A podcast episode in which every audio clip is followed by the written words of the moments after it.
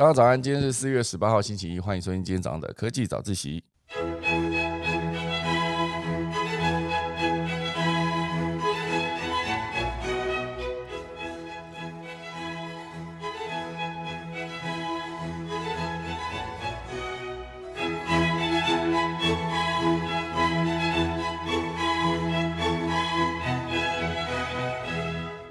好的，今天科技早起要跟大家分享几则消息。第一则呢，就是苹果，关于苹果的消息。相信过去几天，大家都常常看到苹果的下一代手机 iPhone 十四的一个渲染图，我觉得好像真的是有出现了，呃，把刘海取消，然后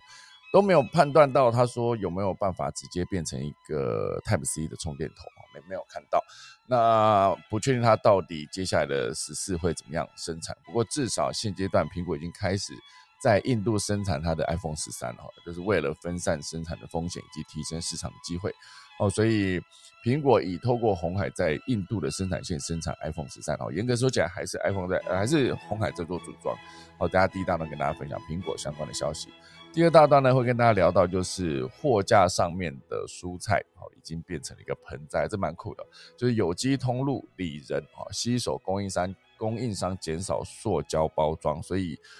蔬果包装袋华丽转身变成了盆栽，蛮酷的。我们就货架上面看到非常多的盆栽这件事哈。然后第三大段会跟大家聊到，就是因为三 D 之前三 D 建模的技术非常的完善哈，所以巴黎圣母院的重建非常的快速，有望在二零二四年重新开放。钟声过后呢，就要开始今天的可以早起喽。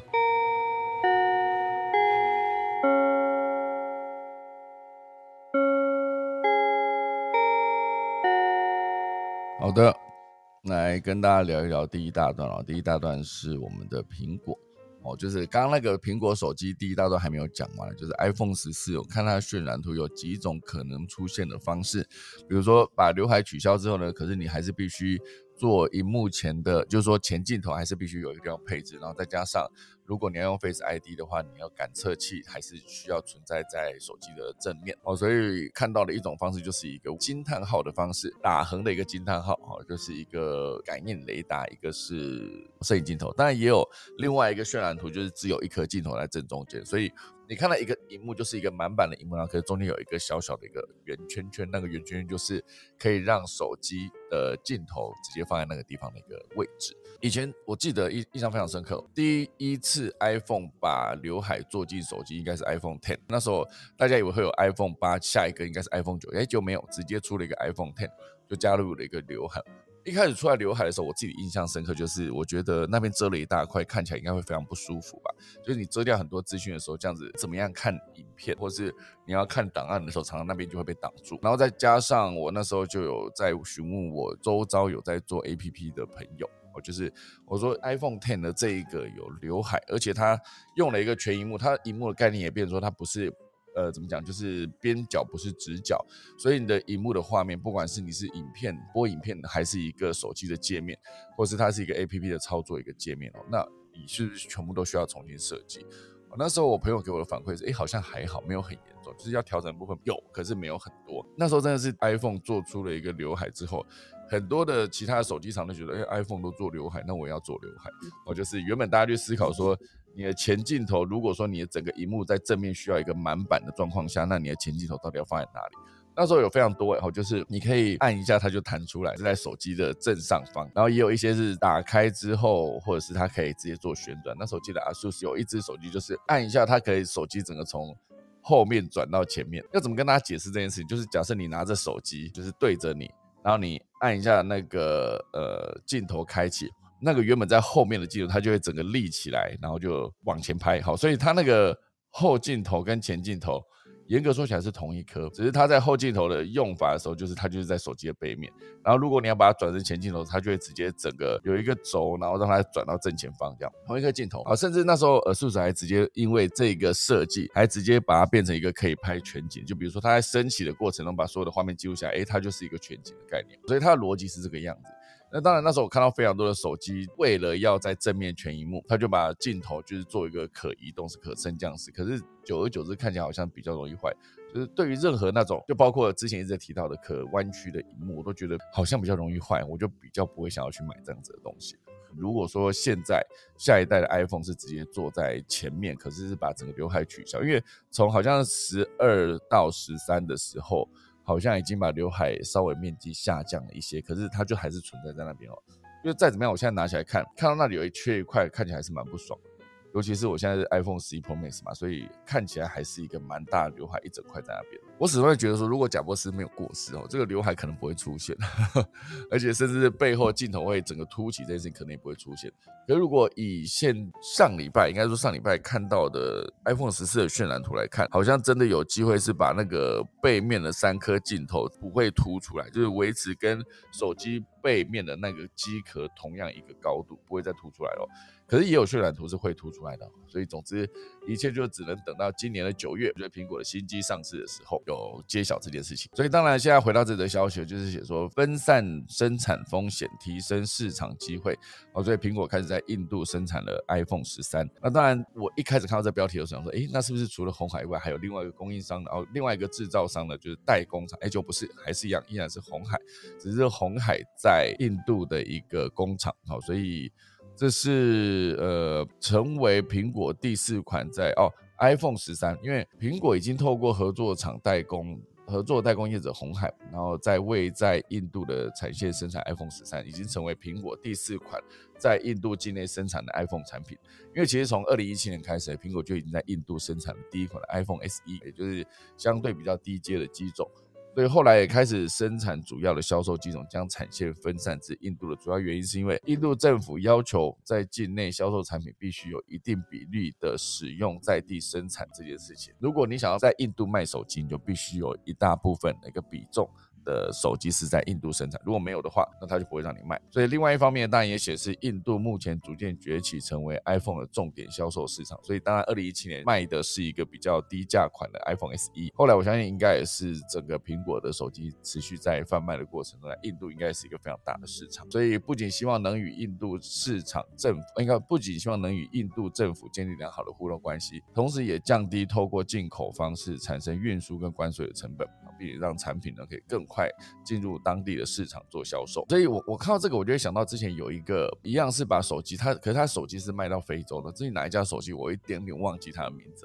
可是它里面有讲到一个非常重要的重点，就是你卖手机并不是在一个怎么讲，就是假设你卖到一个成熟的市场，所有的消费者都会对于比如说你在使用手机过程中，什么是上滑叫出选单，然后用什么方式来回到上一页。然后或是有一些基本的操作，好，比如说很多的手机 APP 在做使用的时候，它一开始会告诉你一个 step by step，好，你可以按照几个页面把它按完之后，你就会知道说这个 APP 要怎么使用。可是事实上这件事情就是，你如果已经很常在使用各式各样的 APP 的时候，比如说你在玩 APP 的手游也好，玩使用 APP 的那个工具都好，它其实一开始的教学，它其实就跑那么一次。你结束之后呢，你可能就已经知道怎么用了嘛。之后他如果再跑出来，你反而还会觉得他很烦。可是对于一些新兴市场，就是他从来没有用过手机的这些这些，比如说那时候他们卖到非洲，那他就必须要有一个更简单的方式去教导所有的使用者一些很出阶的手机使用技巧，而且他是必须持续持续不断的出来教学哈。所以它不是一个你教第一次没事就没事，因为反正大家都已经使用过，甚至。不不看那个教学，你都还是可以用，还是用的非常的快。所以我觉得这就是你要把产品卖到世界各地不同的地方，都必须针对当地的状况去做一些调整。不管是卖手机，还是卖的是一个可以下载的手机应用，都是一样的方式。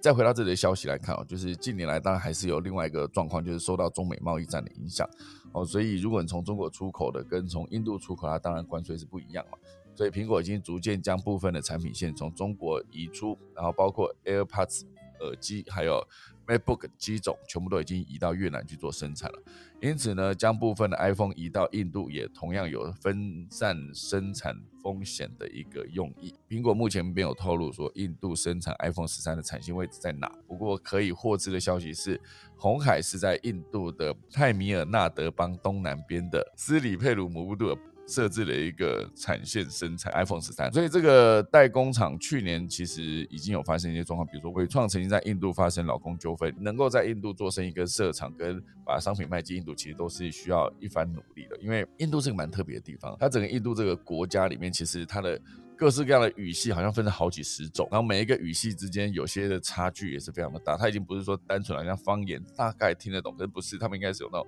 就是整个语言是差非常非常多的这个状况。以印度现在这个地方就是苹果，接下来在印度生产 iPhone，当然就是分散风险，也可以提升市场。哦，这件事情当然就是苹果在做的一个全球化的布局跟考量，就希望接下来如果这个产线顺利的话，对于消费者来说，他如果生产出比如说 Type C 的头，比如说那个手机前面的刘海不见，然后荧幕下的指纹辨识，后来我看它指纹辨识好像不是说只有单纯的，就是荧幕下，它有可能在侧边的锁定键，如果可以在锁定键那边，如果可以从那边解锁，应该是蛮不错的。好，这就是今天第一大段。第二大段呢，会跟大家分享到的是这个有机通路。我觉得我很喜欢这则消息哦，就是里长的里仁爱路的人里仁这个有机通路，它就是吸手供应商做减塑这个动作，然后一年呢减掉三百五十万的塑胶袋、蔬果包装袋，当场华丽转身变成一个盆栽。大家有常常去超市买东西，不知道有没有一个感觉，就是我自己在做，比如说我现在都叫五百亿外送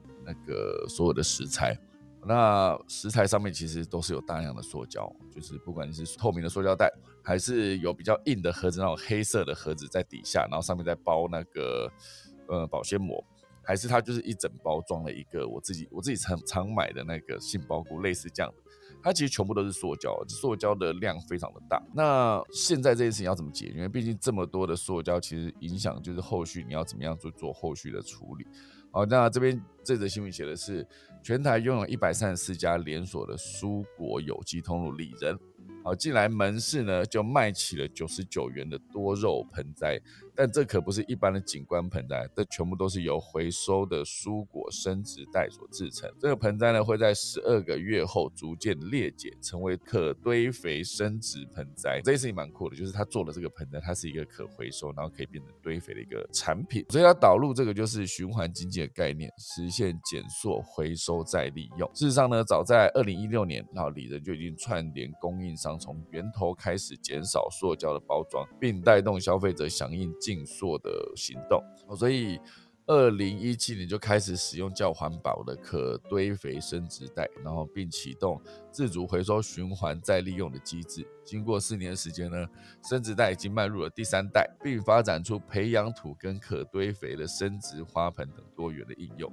那这个算是一个百分之百可分解的景观盆栽哦，所以。看起来这个就会比他们当初，因为最早他们是与蔬果供应商福业好这个供应商合作开发初期的生殖袋啊，因为一开始呢生殖袋比较雾，所以看不清楚里面的蔬果嘛，消费者看不清楚的时候就比较减少购买意愿。那当然如今已经进化到了第三代，改善生殖袋的透明度跟皱褶度哦，所以。它是用了这个原料是玉米跟木薯，还有稻草，还有甘蔗渣跟木屑等等的农林废弃物回收之后呢，造粒再利用，哈，把它变成美国 BPI 跟欧盟的 OK Compass 都可以的一个堆肥认证。哦，使用之后你还可以混入叶菜梗、杂草来进行堆肥处理，三个月就可以完全分解变成培养土。这个是蛮酷的。这边它还有一个图，就是显示说第一代、第二代它那个塑胶袋的那个。通透度是越做越清楚，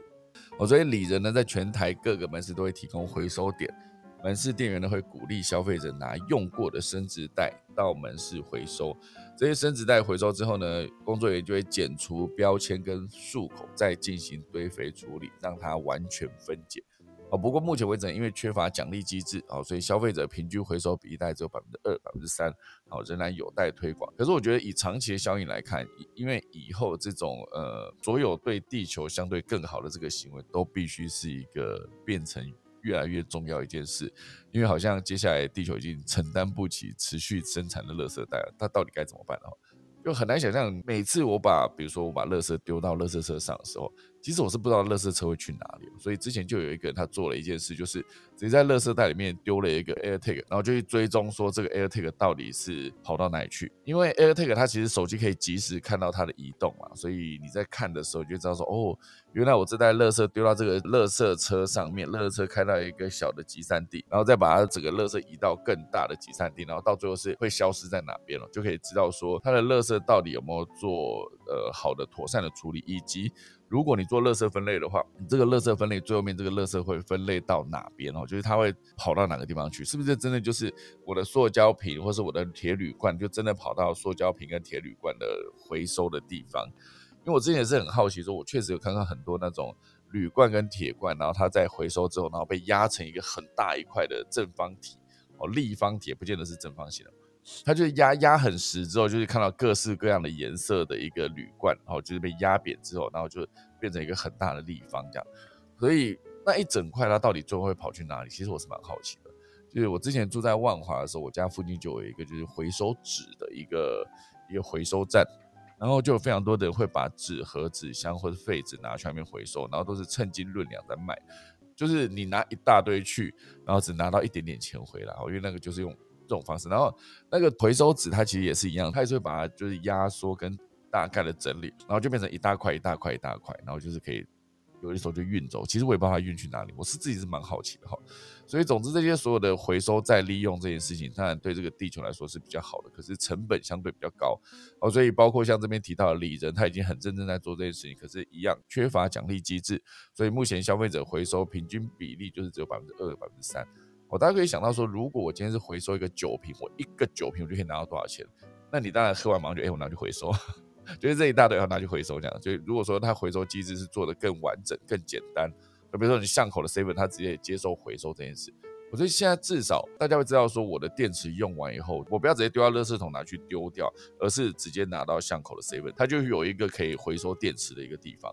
那至少。大家会比较愿意去做这件事情。虽然回收电池好像也没有一个什么奖励机制，可是至少我会知道说，我把电池随便丢在某个地方，然后后来对环境造成影响就会非常非常的大。这个状况当然就是有推力、有拉力，每个愿意做，那当然才是一个好事。所以这边。还有一张照片，写说每盆九十九元的可堆肥生殖盆栽，然后它上面就很可爱。目前为止，他们贩售的是圣诞红啦、多肉植物等等的生殖花盆，哦，都是希望让消费者更有感的把回收生殖袋变成一个景观盆栽。所以目前为止，这些回收的生殖袋有百分之五十是投入培养土，另外一半呢就是制成了盆栽。如果以商业价值来看呢？啊，这是推肥，推肥后的培养土提供里人作为种树的肥料，而盆栽呢，则拿到门市贩售，创造新的收入。哦，所以。自从里仁全面采用生殖袋之后，每年大概减少三百五十万个塑胶袋，同时也鼓励供应商在商品开发上就以减塑或净塑的角度，就是不要再用塑胶的角度去出发，像是外包装不使用收缩膜，然后纸盒也不上塑胶临膜，减少塑胶配件。我记得很早以前就看到，哎，我们纸类那种便当盒，方方正正白色那种便当盒，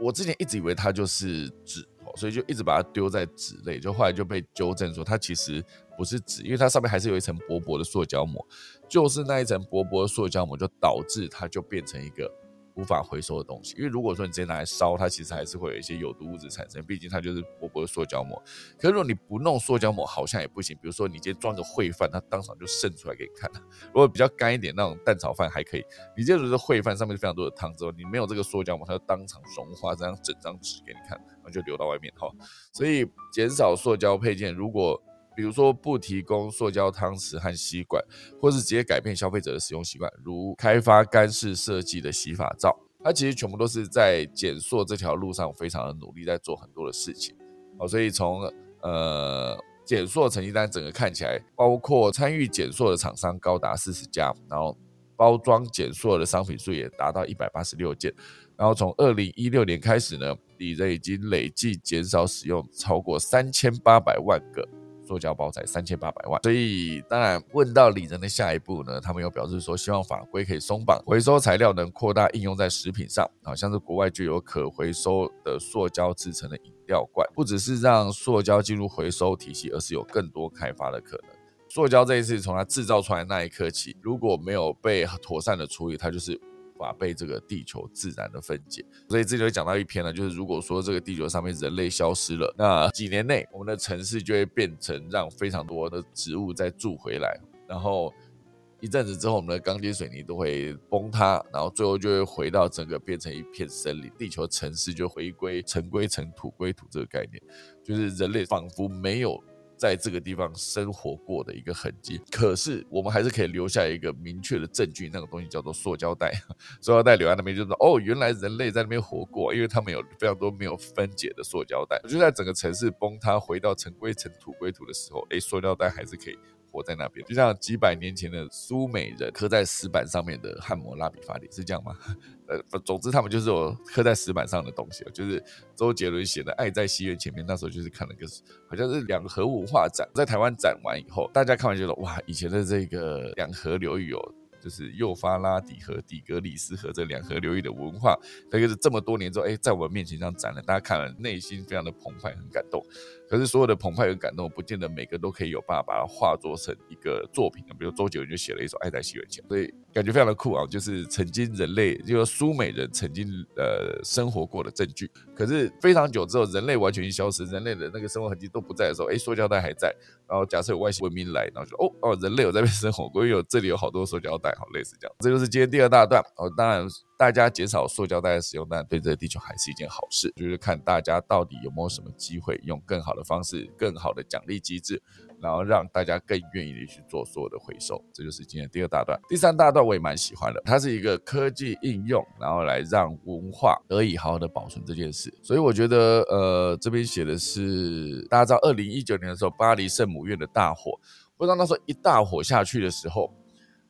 全世界一片感叹哦。当然有一部分人马上就抛出说还好我有去，哦，就有人直接抛出二零一八年的，就是烧掉的前一年一年之间啊，这一年之内去的，就是看到他最后一幕的这些人就非常。感动，非常的庆幸。你刚才讲的，亲眼见到圣母院的本尊。当然，这个二零一九年的圣母院的大火震惊了世界，因为这栋建筑是十二世纪盖，耗时约百年才完工的著名历史建筑，它就直接在二零一九年直接烧毁，严重损毁。然而呢，透过历史学家在事前的三 D 镭射扫描资料，使得重建的进度非常的顺利啊，让这一座历史古迹呢有望在二零二四年就重新开放哦，很酷哦。它二零一九年烧掉，然后在五年内。直接让它重新开放，这是外媒报道。二零二二年的四月十五号，巴黎圣母院遭大火烧毁了三周年的纪念日。哦，这个法国总统马克龙在视察巴黎圣母院的重建现场之后，表示他有望在二零二四年对游客重新开放。那这个修复工作之所以这么顺利呢，主要就是之前有一个法国的历史学家，他叫做安德鲁，他曾经自称是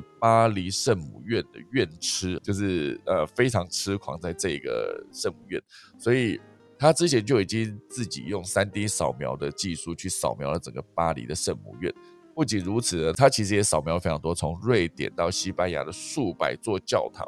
都因为他对这个教堂的狂热这个喜爱，他就直接做了三 D 的镭射扫描，所以因而这些宝贵的扫描资料就有机会帮助巴黎的圣母院浩大的重建工程可以快速的完成。不过，对于自己这个贡献的安茹，他永远没办法知道了，因为毕竟巴黎圣母院大火发生之前的几个月，这个安德鲁就病逝。那四十九岁就过世了，很可惜哈，他没办法看到他自己的这个扫描的资料，竟然可以在巴黎圣母院大火之后，可以快速在五年之内浴火重生。所以这个报道还有提到说，二零一九年四月十五号，就是巴黎圣母院大火之后，法国政府呢就动用了四百名消防员来参与整个救援。经过十五个小时的紧急抢救呢，火势虽然被扑灭，但是石材构成的主体结构和正面的钟楼是保存下来，毕竟石材嘛。但是由于木质材料，像是内部的屋顶结构啦，在起火后火势散播的很快，而造成塔尖跟穹顶在大火中焚毁，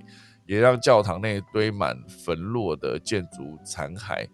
所以事后呢，法国议会两院曾经通过法案，要求重建工作必须确保巴黎圣母院的原貌，就可以盖出来之后还是维持它的原貌，这非常的困难，因为毕竟它是十二世纪盖的，十二世纪使用的材质、一些技术，当然以技术层面来说，现在可能可以技术更进步，可是有一些建筑工法，甚至是当时那种氛围感，很难直接用现在的东西轻易的回复。这是为什么很多那种。化、名画的修复工作，就是文物修复工作就会这么难，因为它毕竟一些材质你要找到当时那些材质吗？还是你有找什么其他材质来替代？没找到替替代的材质，它到底有没有办法直接原汁原味呈现当时那个氛围？如果都不行的话，那你这样做出来的东西还是会差非常的多。所以我觉得目前为止呢，当然还是有很多人在探讨说，巴黎圣母院到底是不是因为人为纵火才会整个烧毁？可是其实那算是另外一件事。如果真的是以重建这个部分来看，三 D 扫描、三 D 镭射扫描这件事情就非常非常的重要。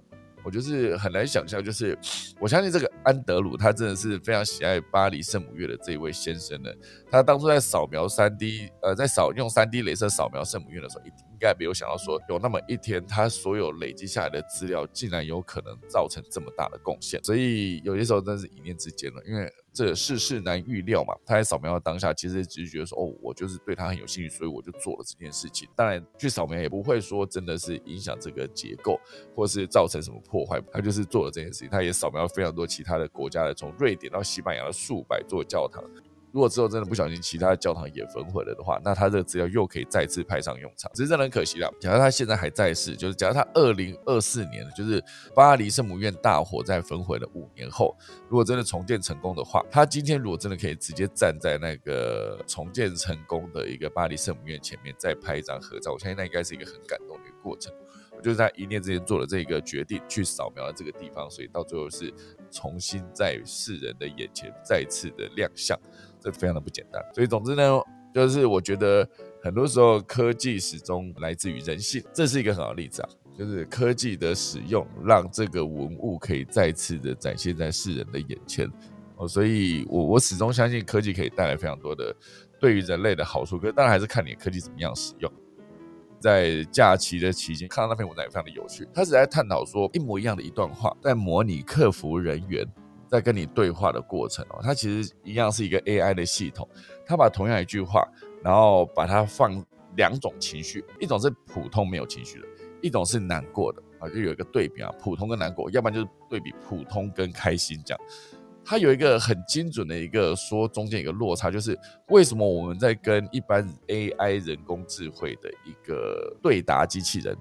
我就比如说你打电话进去。然后他就说重听请按一哈，或者什么请按二，或者是英语请按一啊，台语请按二，输入完请按井字键，好类似这样，你就知道说你在跟一个机器讲话，因为机器讲话有一个很重要的一个重点，就是它会等你讲完整句话之后再回应你。可事实上，你正在跟人对话的时候，假设今天我是一个客服人员，然后有一个人打电话进来抱怨我的手机很难用，速度很慢，那个画质也很差，类似这样，他当然就是一股脑的抱怨。那我在听这个抱怨的时候，假如他也在说，哦，你们这个东西真的是相机的画质怎么烂，然后每次拍夜拍都糊成一团，而且那手机的每次都这么难用，这么难充电。他讲一大堆过程中，我不可能等他所有的话讲完，我才说很抱歉，就造成你的困扰。我不可能，我这中间一定会发一个什么有有？嗯嗯，是。对，没错，没错，类似这样，我会讲这种，就是这就是人讲话跟机器讲话最大的差别，就是。我在对方讲一大串话的过程中，我会搭话。这个搭话这件事情，也许之后也必须被写进 AI 的城市里面，因为唯有我在那边搭话的时候，那个抱怨的那个打电话进来那个抱怨的民众，他才可以感觉到有人在听他讲话，而不是说，如果你今天对着机器抱怨一大堆之后，然后他就会告诉你说，转接客服人员请按九，你就气死了，因为。他就会等你把话讲完嘛。可事实上，如果说你今天打来，我是总机，好，然后你一打来，你马上跟我讲说，我跟你讲，你的手机画质有够差，晚上夜拍糊成一团，讲了一大堆之后，我一定说，啊，不好意思，那造成困扰，我现在马上帮你转接手机维修部，我就转过去了。我不可能等你所有东西骂完一整串，可能骂了二十分钟左右，然后都觉得，哎，转接 转接手机部门请按九，你懂吗？就是这中间的差别。所以在训练 AI 跟真实的客服去做一个对比的时候，你就会很清楚知道说，哦，原来差别在这里。然后另外还有一块就是情绪，就是真人的客服他会搭话，然后他会有一些情绪。比如说你讲了一大堆之后说啊，真的是很抱歉造成你的困扰。尤其是有一些时候是一个餐厅，假设你打电话到餐厅去抱怨一些服务态度，你还是可以从口气中间听出来，就是你打电话去，你就说，哎，你那东西为什么吃起来？昨天我一大堆就是得得了一个什么诺罗或者上吐下泻之类的。这时候我是一个餐厅接电话，我一定是一个比较担心、已经难过、以及有同理心的口气啊，真的很不好意思，真的吗？这目前为止，让我一定马上回去检查一下我们昨天的留下来的食物的那个采样的简体，然后我们就做一个最妥善的。那如果怎么样，你你就会有一个情绪，就是很抱歉造成的困扰。那如果你兼职这个一机器人的话，就是你就跟他说哦，转接什么部门，请按几这样，类似这样，他他的感受是完全不一样。好，这是为什么很多人在打这些客服电话的时候，比较倾向对方是一个真人在接听，而不是我就是跟机器抱怨一大堆之后，然后感觉他就是听完这一段话之后，然后然后帮你做后续处理，就差很多哦，所以。以科技这件事情来说，它有很多地方可以更细节的完善服务这件事情。如果连服务这件事情都做得很到位的话，那我相信整个科技对于真人在使用这一块上来说是更方便。因为时间来到了七点四十三分，我现在快速讲一下今天的农民历。今天呢是二零二二年的四月十八号，也是农历的三月十八。今天是一个神明诞辰，是南天廖将军的圣诞，也是一个后土皇神的圣诞。哦，今天有两位生日，哦，所以他们可以相揪去钱柜唱歌，会有一些土地公拿蛋糕进来惊喜一下，类似这样。好，所以所属的节气依然还是清明。今天一只有两个解除跟坏还，就是因为季就是季月红沙嘛，哈，就是季节的季，呃，月份的月，季月红沙，沙就是纱布的纱，哈，所以是一个吉。极少凶多，除破屋坏环，平治道途，解除扫射之外，一事少取。好，大家就这样，今天很短啊，就是这样子讲完了。所以等下我就先来准备打下课钟喽。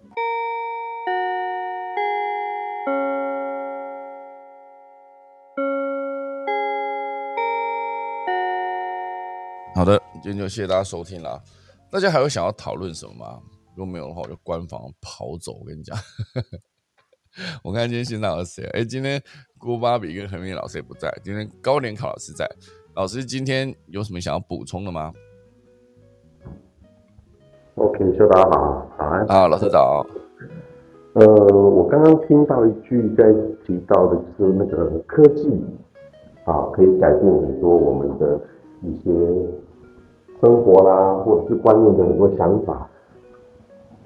那这句话其实，呃，我最有感的哦，就是我们在看很多住家环境的阳宅，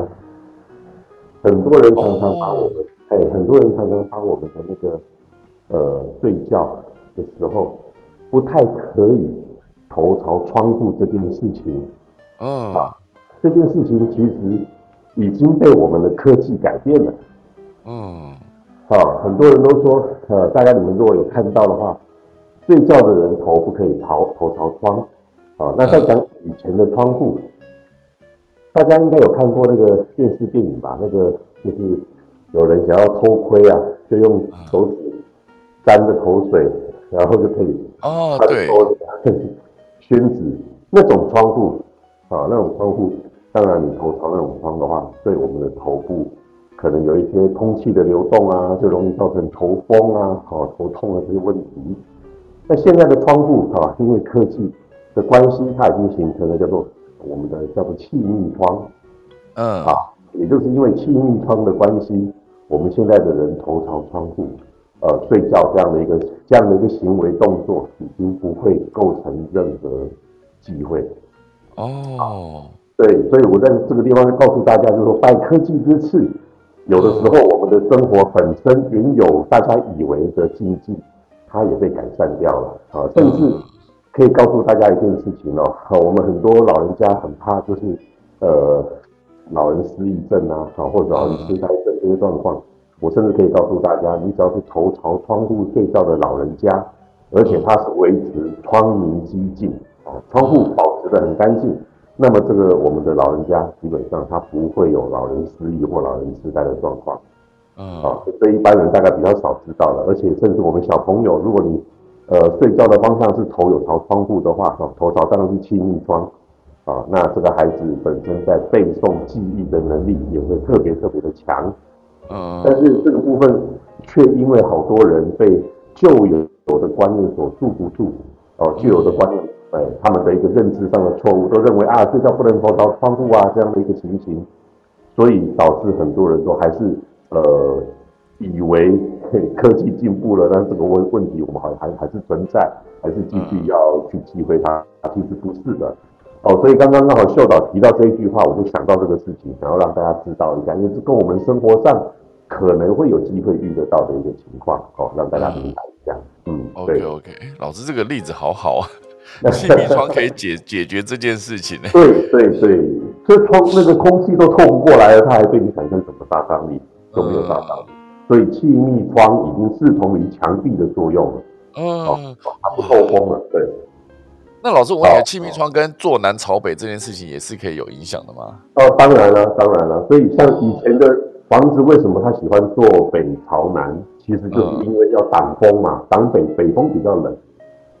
哦，所以以前的房子为什么都说强调喜欢坐北朝南？因为北半球阳光在南方嘛，所以要房子喜欢坐北朝南。那你如果相对的颠倒过来，坐南朝北的，就是迎北风哦，就会比较冷啊。那是因为我们整个大环境气候的关系。所以以前都告诉大家，北半球的人住家喜欢坐北朝南。那事实上，这个不是一以概之啦。大原则的概念是来自于这样，但是会因为每一个人的条件不同，他所需要或喜欢的条件就不会一样。就好比我们说用农民好了，农民本身大家最印象最深刻的要日出而作，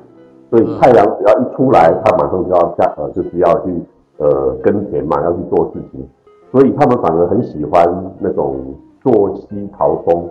哦，因为坐西朝东，早上太阳起来，太阳就直接晒进他们家里面，那他们就在，就所有的人就动起来了。嗯，所以说会因为每一个人的职业类别，每一个人的一个生活状况的不同，而产生不一样的一个选择的一个诉求。所以我们就讲说，有的时候不可以以偏概全，就是这样的一个道理。嗯嗯嗯，对，嗯，哇塞，哇，老师你这个真是。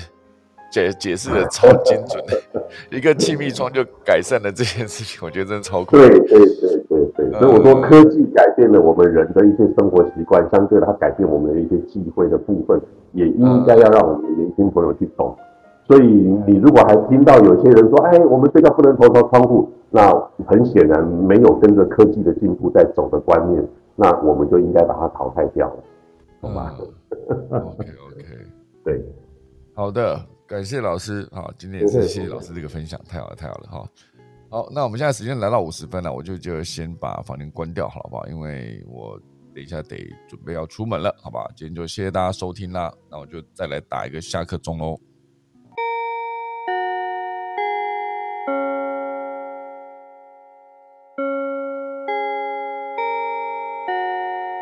好的。那就科技早起，明天早上预录版本的老屋翻新书再见啦，大家拜拜。